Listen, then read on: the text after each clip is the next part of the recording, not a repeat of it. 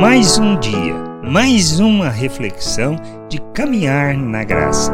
Quando pensamos acerca do reino de Deus e nós pensamos numa perspectiva natural, nós olhamos somente para nós, para os nossos interesses, nossos desejos, pelo empenho em, em nos fortalecer, em buscar o conhecimento somente para nós.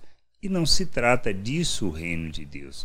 A gente precisa entender isso. Não se trata de quem eu sou somente, não se trata do que eu faço somente, mas de olharmos além de nós mesmos, aprendermos a viver como Cristo, a agirmos como Cristo, revestirmos de todas as ações, atitudes, da maneira de pensar de Cristo. Precisamos disto, pois é isto que nos conduz a um crescimento, a um amadurecimento e ao conhecimento de nosso Pai. Pois à medida que caminharmos, nós aprenderemos a agir como Cristo.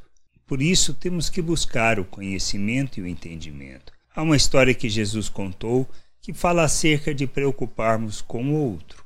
Diz assim lá em Lucas 13, do versículo 6 ao 9.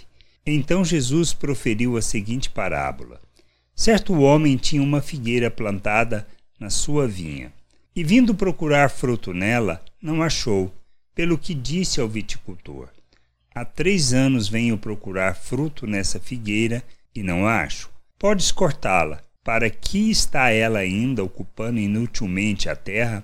Ele, porém, respondeu: Senhor, deixe-a aí ainda este ano, até que eu escave ao redor dela e lhe ponha estrume. Se vier a dar fruto, bem está, se não, mandarás cortá-la. Qual era a preocupação do viticultor? Em salvar aquela árvore, em assegurar que ela produziria o fruto que precisava. Que nós fazemos muitas vezes a mesma ideia do dono da terra cortar o que não gera o fruto que é necessário. Mas o que devemos fazer? Devemos trabalhar, trabalhar a vida uns dos outros da mesma maneira que o viticultor se propôs a fazer, para que o outro dê fruto, para que gere fruto. Quando fazemos isso, na realidade o que nós estamos expressando? O amor de Deus, a nossa oferta em favor da vida do outro, para que ele cresça, para que ele conheça a vontade de Deus, entenda o propósito de sua vida e assim viva de forma alinhada com a sua natureza, dando o fruto que precisa produzir no revelar do reino de Deus, no manifestar da vida de Deus neste mundo. A gente precisa entender que o fruto que nós referimos é o fruto do Espírito, onde manifesta o amor de Deus, a graça de Deus, a misericórdia, a bondade, a longanimidade, a paciência.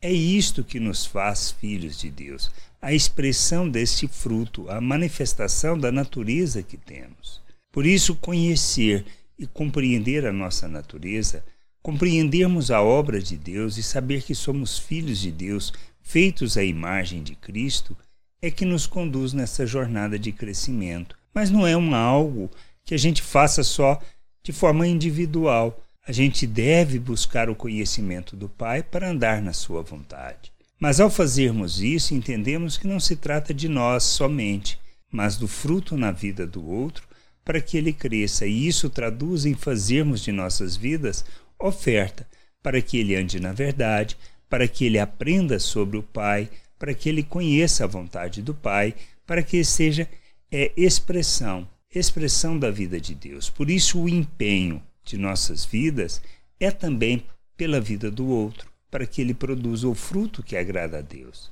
Crescermos nesse entendimento, compreendermos essas coisas, é que nos levará à expressão de filhos e a andarmos na verdade, revelando o Pai, revelando o nosso Deus ao mundo. Que a gente possa crescer. Crescer nesse entendimento, na compreensão dessas coisas e andarmos na vontade de Deus, glorificando o seu nome sendo expressão de sua vontade, sendo expressão do seu reino, de seu querer neste mundo, manifestando a glória, a glória de nosso Deus a todas as pessoas. Graça e paz sobre a tua vida. Amém. Você acabou de ouvir uma reflexão de caminhar na graça. Se você gostou, curta, compartilhe, leve esta mensagem a outras pessoas, para que elas também possam compreender e entender a vontade de Deus. E leia as Escrituras, pois ela é a base, o fundamento para você julgar tudo o que você tem lido e aprendido acerca da vontade de Deus.